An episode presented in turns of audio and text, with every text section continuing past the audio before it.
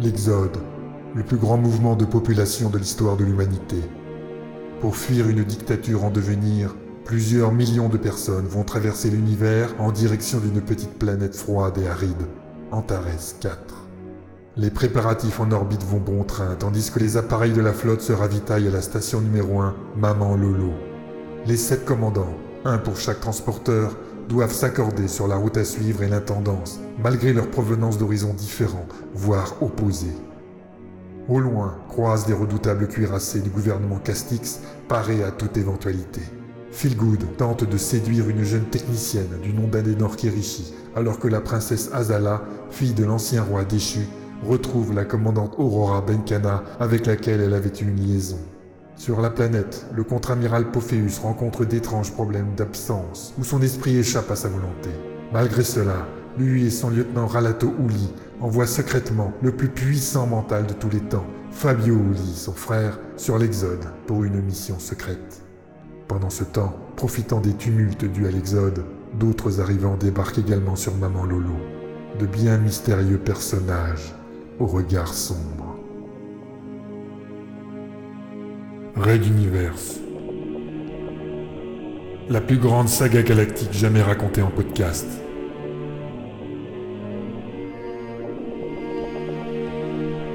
Tome 1, troisième chapitre. Maman Loulou.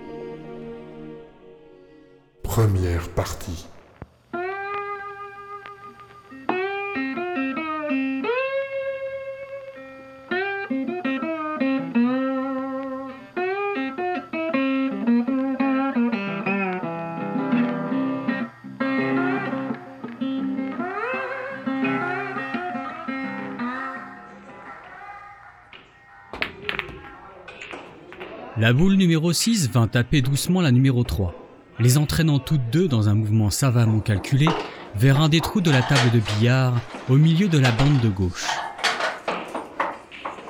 Reda n'était pas peu fier de son coup. Il avait placé les boules pour le prochain tour en les rendant inaccessibles à son adversaire. La boule blanche se trouvait maintenant du mauvais côté. Il se tourna vers Reda B, son adversaire et ami. Bien joué, pas mal. Lui dit celui-ci, bon joueur. T'entrais pas avec moi, on pourrait croire que t'es très fort. Mais je vais tout de suite rectifier ça. Essaye donc de t'en sortir avant de faire le malin. rétorqua Reda. Les deux amis se reposaient ainsi autour de la table de billard du Sigma's Club depuis des années, se chamaillant tel un vieux couple autour de querelles tout aussi vaines que tatillonnes. Tous deux dans la force de l'âge, tous deux mariés et pères, travaillant ensemble comme dockers dans une société gérant plusieurs espaces sur la principale station spatiale orbitale de Materwan, Maman Lolo, ils se retrouvaient ainsi tous les soirs, parlant de billard, de femmes et des derniers potins. Le club était un des plus anciens endroits de détente de la station spatiale, et Reda et Reda B en étaient les piliers. Le papier peint tombait en ruine, les toilettes n'étaient pas fréquentables, et la qualité des boissons laissait souvent à désirer, mais la devanture continuait de donner illusion à des clients crédules, très souvent des passagers ou des marins en transit, qui honoraient toujours cette relique. Reda se tourna vers le barman. Adouane Deux cocktails calotine, mais je veux la bonne recette cette fois. Avec de la vraie caffeine et deux olives. Vous êtes certain? Avec deux olives? Demanda perfidement le barman à l'intention de Reda B. Mais évidemment que non Un cocktail calotine se prépare avec une seule olive hein. Tout le monde sait ça grogna l'autre, en se plaçant dans le meilleur angle pour tirer la boule blanche. Il allait tenter un coup volant, histoire de remettre son adversaire à sa place. N'importe quoi Une seule olive Mais c'est fade Ça n'a aucun goût Quand je bois quelque chose, je veux que ça soit consistant, avec de la saveur Rugit l'autre, insistant sur ce dernier point. Regarde plutôt ce coup-là. D'un mouvement sec, il frappa la boule blanche à sa base, et celle-ci décolla au-dessus du groupe qui faisait barrière, vers le milieu de la bande gauche. Elle toucha bien la numéro 6 qui finit magistralement son chemin dans un trou, mais elle sortit ensuite de la table, rebondit sur le plateau d'un serveur avant de finir sa course dans un verre de punch que partageaient Phil et Adenor pour leur premier rendez-vous en tête à tête. La jeune femme recula brusquement sous la surprise, bousculant son voisin de derrière qui s'étouffa dans sa chope de bière. Les occupants des deux tables, dégoulinant des divers apéritifs, levèrent des regards haineux en direction des deux dockers. Eh bah bravo tous les deux Vous attaquez mes clients maintenant Grogna Radouane en se dirigeant vers le lieu du drame. Excusez-les, monsieur, dame, ce sont des idiots respectueux en général. Mais pas aujourd'hui, visiblement. Reda réagit. Eh non, mais attends, je suis pour rien dans cette histoire. C'est Reda B qui a tiré trop Je fort. n'aurais pas tiré trop fort si tu ne m'avais pas énervé avec ta recette stupide de calotine, toujours à grogner pour tout. Comment ça, stupide? C'est toujours avec deux olives qu'on prépare ce cocktail. Et ce n'est pas Monsieur le Barbane qui sait tout, qui va me donner des leçons sur ce sujet. Les Barbanes étaient un peuple du centre du continent principal de Materwan, métissé avec un autre peuple migrant, il y a plusieurs centaines d'années, les Bruns. Et malgré une quasi-fusion, au point que l'on était dans l'impossibilité de les distinguer de nos jours, une certaine discorde sur de très nombreux sujets tels l'origine d'une famille, d'un mot ou d'une recette, persistait siècle après siècle. Le client bousculé par Adenor se leva avec la souplesse d'un félin, en grommelant quelque chose d'incompréhensible à son comparse face à lui. Silencieusement, les deux hommes quittèrent la salle du Sigma's Club en lançant des regards furtifs à droite et à gauche. Le patron Radouane tenta bien de les retenir, Eh, soyez les bienvenus La consommation vous est offerte mais rien n'y fit, et ils sortirent par le corridor principal pour disparaître dans la foule. Les deux dockers échangèrent un regard de suspicion. Qu'est-ce que des pirates mijotent dans le coin? Aucune idée. C'est sans doute en rapport avec l'Exode. Bizarre. D'habitude, un pirate, ça traîne dans l'espace, au large, pas dans une station comme celle-ci. Je n'aime pas ça du tout. Moi non plus, je n'aime pas ça Deux clients moins, à cause de vous Vous pourriez au moins aller présenter vos excuses à ces deux jeunes gens Tiens, oui. Va présenter tes excuses. insista Reda, avec un petit sourire perfide. Souriant de mépris envers son compagnon, Reda B se dirigea vers les deux tourtereaux, couverts de punch. Je suis vraiment désolé, monsieur et madame. Mon ami est quelque peu énervant, et je n'ai pas réussi à bien mesurer la force que je mettais dans mon tir. Quoi? Le problème, c'est que c'était ma seule chemise de soie barbane. Et le punch s'attache énormément. De la soie barbane pour notre rendez-vous? Comme c'est chou. Fondit Adenor, oubliant presque instantanément qu'elle dégoulinait également du même punch. Reda apparut alors, en roulant un bras autour des épaules de son ami. Mais vous tombez très bien, monsieur et madame. Vous avez devant vous un vrai barbane de pure souche qui se fera fort de vous procurer ce genre de produit. N'est-ce pas? Euh, oui, bien sûr. Il y a effectivement le gros arrivage de cet après-midi au dock. Mon cousin m'envoie quelques petites choses et parfois des vêtements en soie barbane. Tu parles du cargo 7 Celui qui livre les dernières fournitures pour... Et le docker montra le plafond de ses yeux. Pour? Bah, pour les exodés, madame C'est le dernier chargement, un des plus gros Il y a tellement de caisses qu'on va mettre trois jours à le décharger. Fièrement, Phil bomba le torse, profitant de son avantage. Il sentait qu'une aubaine était à portée de main. Mais nous faisons partie de l'Exode, messieurs, et nous acceptons avec plaisir cette possibilité de nous trouver d'autres vêtements en soie barbane. D'autant que nous risquons de ne plus en voir avant longtemps. Détrompez-vous, mon ami en vend pas mal depuis que les transporteurs sont en ravitaillement. Ça et les ingrédients pour le Rubiano, ça fait fureur.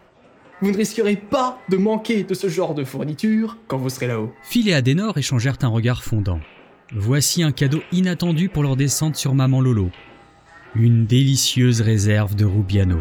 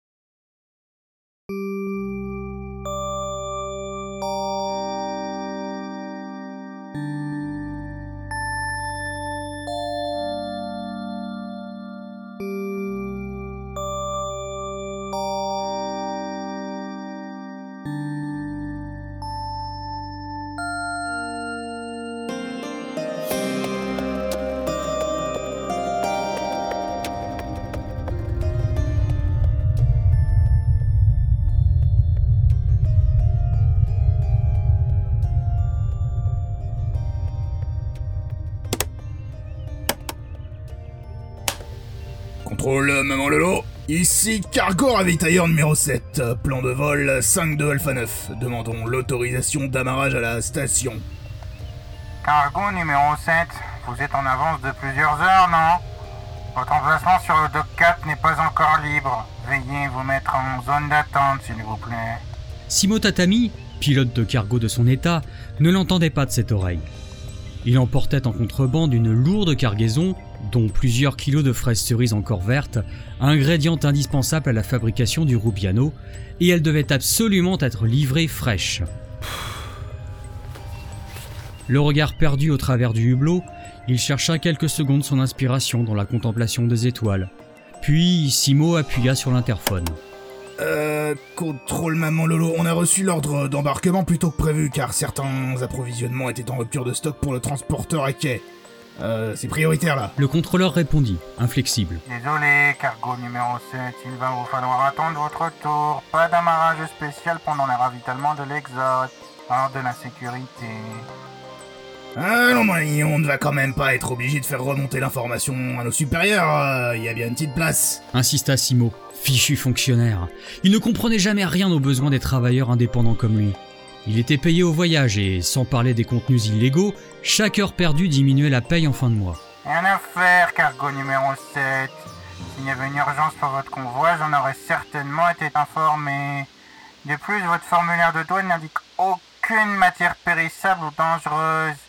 Faudrait-il faire une vérification? Insinua la voix crachée par les haut-parleurs. Simo murmura une insulte dans sa langue natale. Il était évidemment hors de question de laisser les douaniers fureter dans la soute. Il savait ce qu'il y avait glissé, mais il ignorait ce que son supérieur ou son client, et peut-être les dockers eux-mêmes, avaient empilé là-dedans, en plus de la cargaison officielle. Appuyant sur l'interphone, il allait s'avouer vaincu, dégoûté par toutes ces fraises cerises bientôt à jeter, mais une voix inconnue résonna alors dans sa tête. Je ne désire pas attendre non plus. Laissez-moi faire. Et avant d'avoir eu le temps de réagir, il se sentit comme coupé du contrôle de ses gestes et de sa voix. Station Maman Lolo, je redemande l'autorisation d'amarrage. Vous trouverez un espace ouvert au dock 3. Il est maintenu libre pour des cas similaires. Autorisation Oméga 451. Une obscure frayeur tenaillait Simo, alors que ses membres accomplissaient d'eux-mêmes la manœuvre pour se retrouver face à l'emplacement absolument inconnu qu'il venait d'énoncer si clairement à la radio. Ici contrôle des docks, autant pour moi. Autorisation d'amarrage, accroche numéro 1 au dock 3. Simo n'en revenait pas. Sous ses yeux, il terminait la procédure d'amarrage avec une perfection qui ne lui était pas commune, chaque geste semblant à la fois soupesé et empli d'une sorte de grâce, comme un ballet. Ce qu'ignorait Simo, c'est que le contrôleur de dock était à peu près dans la même situation, spectateur de ses gestes et de ses paroles.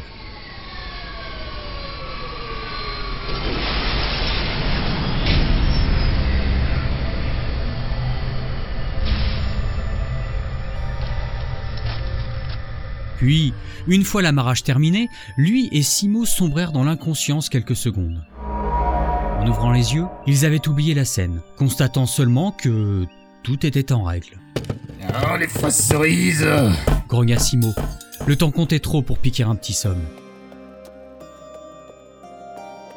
Au milieu des caisses de fraises cerises, cachées dans un espace à l'écart du chargement principal, un conteneur était légèrement plus grand que les autres.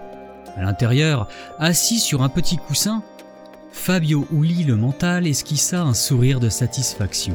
Plusieurs caisses se déplacèrent alors toutes seules, plaçant la sienne dans les premières à être débarquées.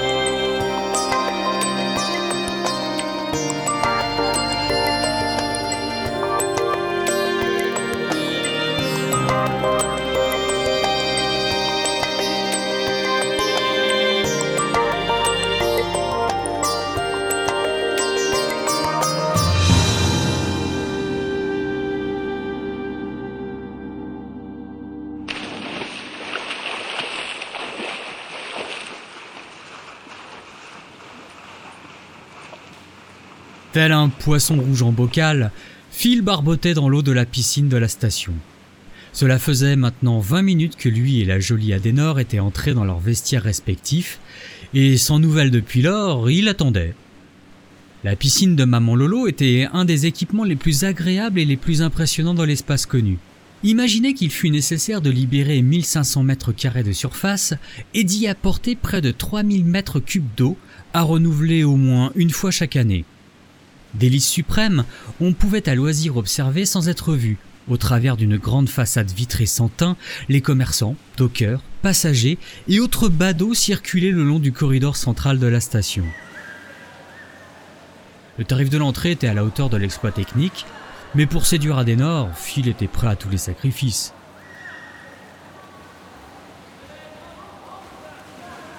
Les deux Reda leur avaient donné rendez-vous quelques heures plus tard dans une section des entrepôts. Donc, dans l'optique d'une ultime visite de Maman Lolo en agréable compagnie, quel meilleur choix que la seule piscine non terrestre connue? Les clients nageurs provenaient d'une classe moyenne relativement aisée. Deux riches voyageurs en transit, du personnel de la station en famille, avec des réductions, et quelques fonctionnaires. Le peu d'affluence actuelle était idéal pour un tête-à-tête dans l'eau, à condition d'avoir une compagne.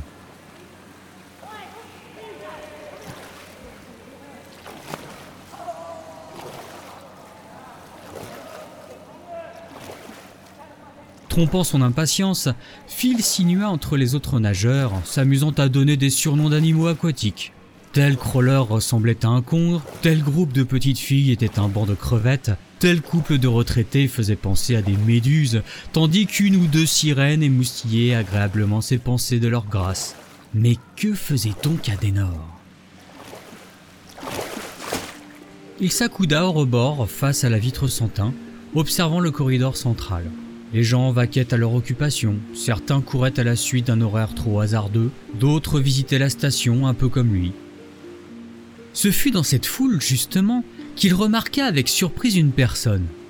Certes, sa tenue était neutre, un châle gris recouvrait partiellement sa tête, mais il reconnut clairement la princesse Azala, l'ancienne héritière du trône de Materwan, déambulant anonymement, sans protection, au beau milieu de la station Maman Lolo. Personne ne semblait prêter attention à elle. L'heure du déjeuner était sans doute trop proche pour cela. Qui pourrait imaginer croiser une telle personnalité dans ce lieu? Phil l'avait déjà rencontré par le passé, durant la Révolution, et ce souvenir...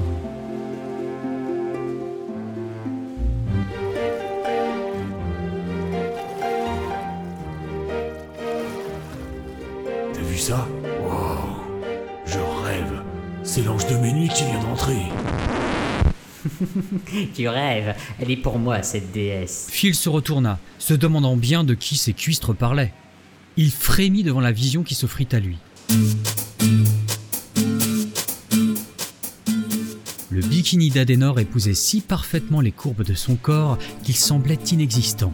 Sa généreuse poitrine y forçait les coutures. Toutes les formes de cette beauté n'étaient qu'appel irrésistible au plaisir de la chair. Coutumière du sentiment qu'elle inspirait à tous les hommes, elle avançait posément, tels ses modèles professionnels, relâchant le chignon de ses cheveux blonds qui illuminaient la pièce de leur éclat.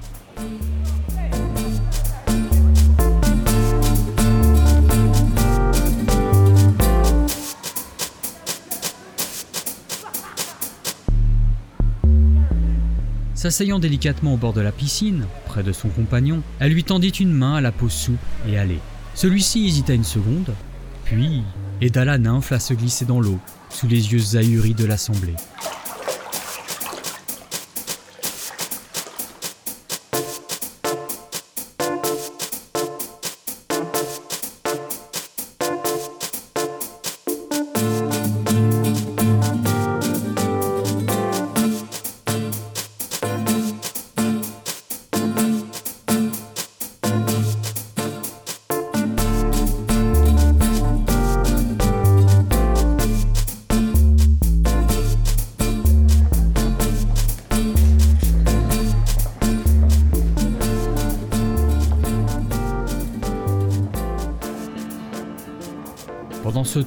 La princesse Azala flânait dans la station, longeant les boutiques d'articles de voyage ou de magazines.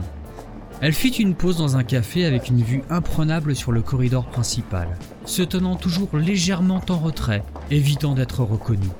Mais personne ne semblait la remarquer et c'était le principal. Elle termina son café crème, laissa une pièce et reprit son chemin. Sa petite virée solitaire était rafraîchissante et lui permettait une dernière visite de maman Lolo. Mais il y avait une raison cachée, autrement plus importante. Elle devait rencontrer un des agents de son réseau sur la station qui avait, paraît-il, une nouvelle importante à lui transmettre.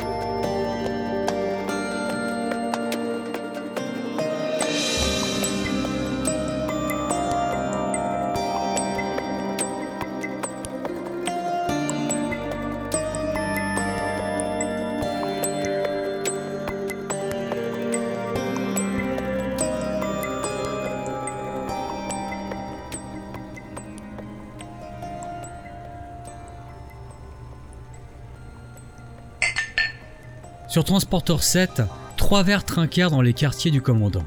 Les liquides brunâtres et alcoolisés se mélangeaient, renouant avec une ancienne tradition d'amitié et de confiance. Pas de musique ou d'artifices festifs tels cocktails, hors d'œuvre ou invités d'apparat, non. Il s'agissait de la réunion de trois personnes que le destin avait amenées à partager les mêmes couleurs, les mêmes obstacles, les mêmes douleurs. Il les avait conduites ensemble à la victoire, liées par une sincère amitié et une profonde estime le colonel John Fitzgerald Hill, le colonel Momumba Arlington et la commandante Aurora Benkana célébraient ainsi leurs retrouvailles, partageant leurs souvenirs de guérilla, de bataille et de nuits passées sous d'improbables abris improvisés dans les montagnes, une vie de résistant qu'aucun d'entre eux n'oublierait jamais. Au-delà des effusions, ils formaient maintenant, à eux trois, presque la moitié du conseil des commandants de l'Exode, ce qui signifiait qu'une demande commune pouvait remporter facilement la majorité des voix. John, je pensais que tu serais plus heureux de notre petite sauterie. Depuis le temps qu'on ne s'était revus. Momumba Arlington, grand stratège de la Révolution et orateur hors pair, n'était pas tout à fait le même homme en privé. Il ne rechignait plus alors à la plaisanterie, tentant parfois au sarcasme. Jeff Hill, de son côté, semblait s'intéresser à un quelconque détail dilué dans l'alcool de son verre. De sa voix profonde résonna pourtant une réponse, sous forme de question.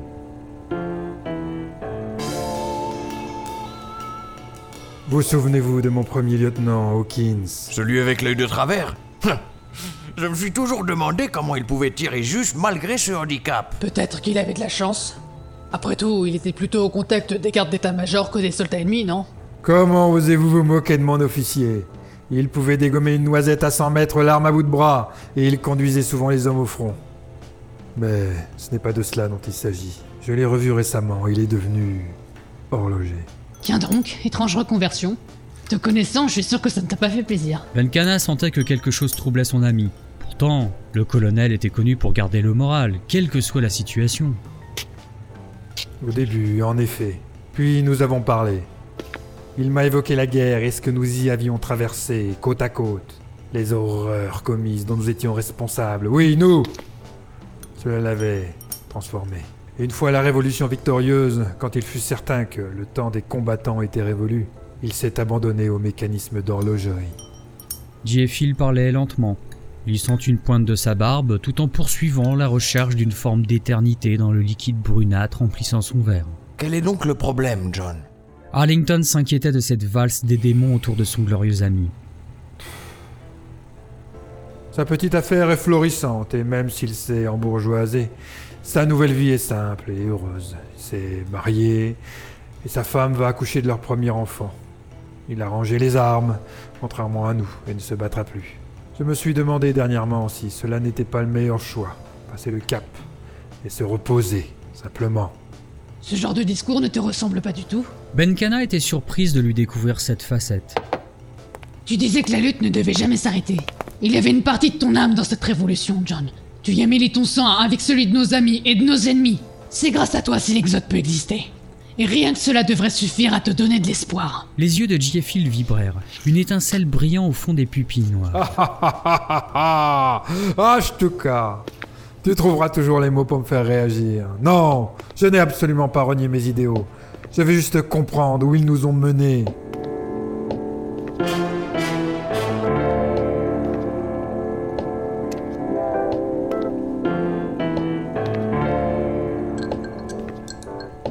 En quelques pas, il se retrouva à observer l'extérieur par le hublot, la fourmilière de la station spatiale principale, devant l'imposante majesté de la planète Materwan qui emplissait tout le champ visuel.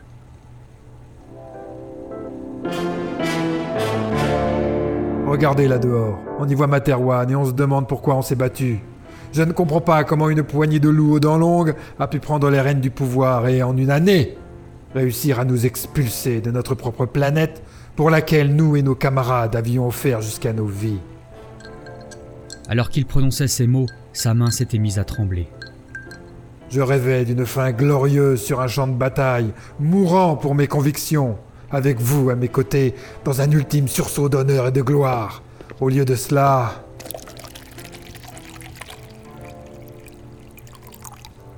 Euh, Si tu permets, je n'étais pas au courant de ma mort programmée sur le champ de bataille. On aurait pu me prévenir. J'aurais fait un effort vestimentaire. L'interrompit Arlington, gratifiant Benkana d'un clin d'œil.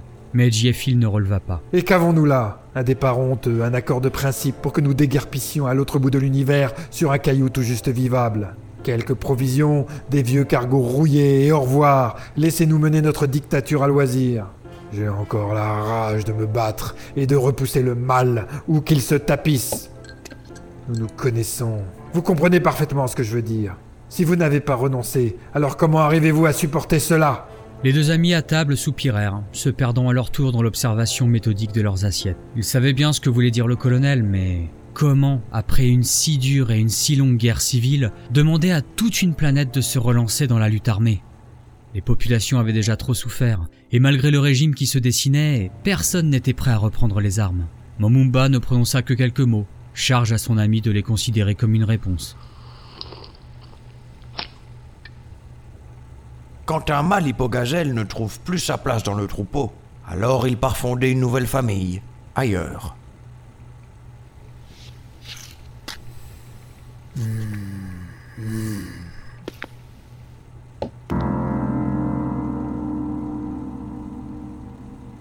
Fronça les sourcils. La silhouette d'un croiseur des forces spatiales se détachait sur le clair de la planète. La surveillance était toujours constante, tel le regard d'un faucon sur sa proie. Si c'était si simple, Momumba.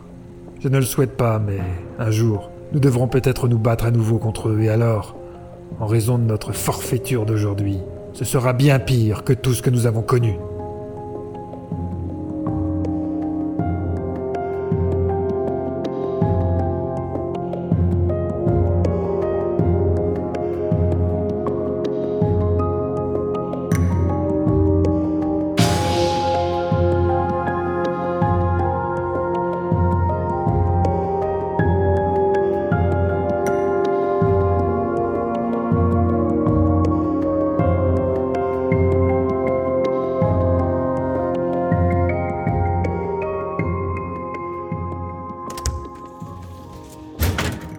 Au bar du Sigma's Club, l'heure de la fermeture était toute proche et Radwan essuyait les verres devant une salle vide. Les affaires marchaient bien pour cet ancien barbane.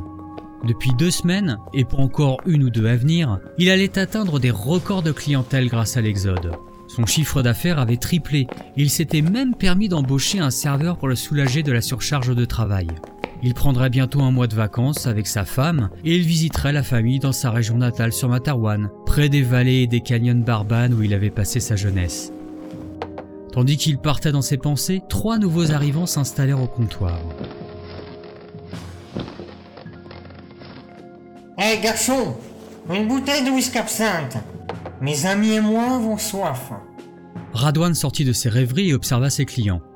Celui qui avait parlé était un petit bonhomme chauve d'une quarantaine d'années, un nez d'aigle, le teint hâlé et deux petits yeux noirs, très noirs. On sentait qu'il débordait d'énergie et de quelque chose d'indéfinissable en plus. Il était entouré de deux grands gaillards à la mine patibulaire qui avaient le mot pirate comme écrit au travers du visage. Hélas, messieurs, le whisky absinthe, euh, se fait rare de nos jours. S'il m'en reste euh, bien quelques gouttes, ce ne sera pas assez pour vous trois. Les clients ne répondirent pas tout de suite, le petit continuant de fixer du regard. Le patron sentit un désagréable frisson lui remonter le long de la colonne vertébrale. C'est dommage. Avez-vous autre chose à nous proposer de Materwan? L'inconnu insistait sur le nom de la planète et cela faisait une drôle d'impression. Il repensa alors au fameux dernier chargement qui venait d'arriver au dock. Un oncle lui avait glissé une caisse d'alcool de figues de cactus qui pourrait convenir à ces si étranges clients.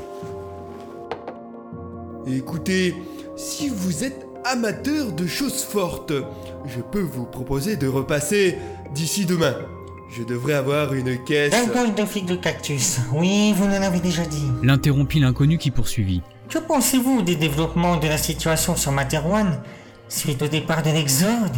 Des gouttes de sueur commençaient à perler sur le front de Radouane. Son imagination lui jouait-elle des tours? Il lui semblait que le petit homme avait grandi. Ou peut-être était-ce lui qui rétrécissait? Euh. Non. Pourquoi il se passe quelque chose? Improvisa-t-il. Son oncle l'avait prévenu que de nombreux journaux et quelques télévisions libres avaient cessé d'émettre ou simplement déposé le bilan. De plus, la police semblait noter de nombreuses choses dans la rue, sans parler des rumeurs de ces agents secrets mentaux qui quadrillaient toutes les zones urbaines.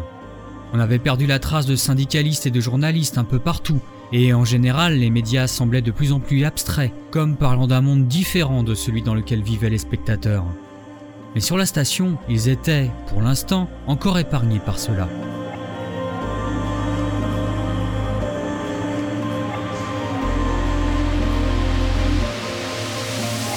Vous mentez. Lui lança le petit homme. Radouane tika puis découvrit qu'il était désormais entouré par les deux hommes de main de son interlocuteur. La princesse Azana est à bord de la station en ce moment. Étiez-vous au courant? Poursuivit le bonhomme à tête d'aigle, qui désormais était plus grand que Radouane. Une princesse? Azala?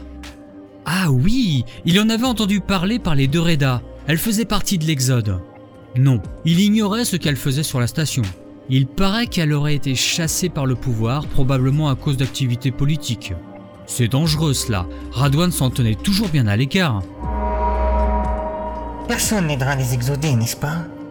Ils seront livrés à eux-mêmes. Était-ce une question ou une affirmation? Radouane était complètement désorienté.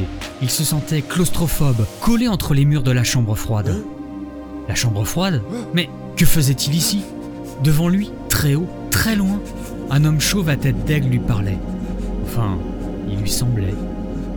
Merci, monsieur Radouane, pour votre participation. Malheureusement, vous ne nous avez été guère utiles. Dormez bien. Puis, le ciel s'assombrit dans un froid atrocement mordant.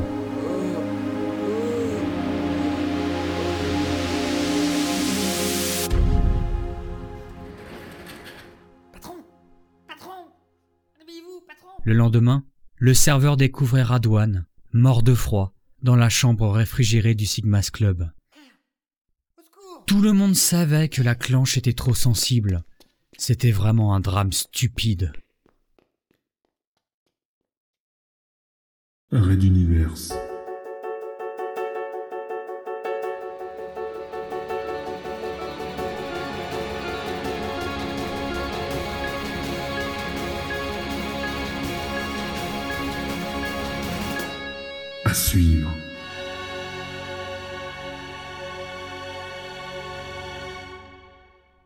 Retrouvez les musiques originales, les chapitres complets et les livres numériques de la saga sur reduniverse.fr.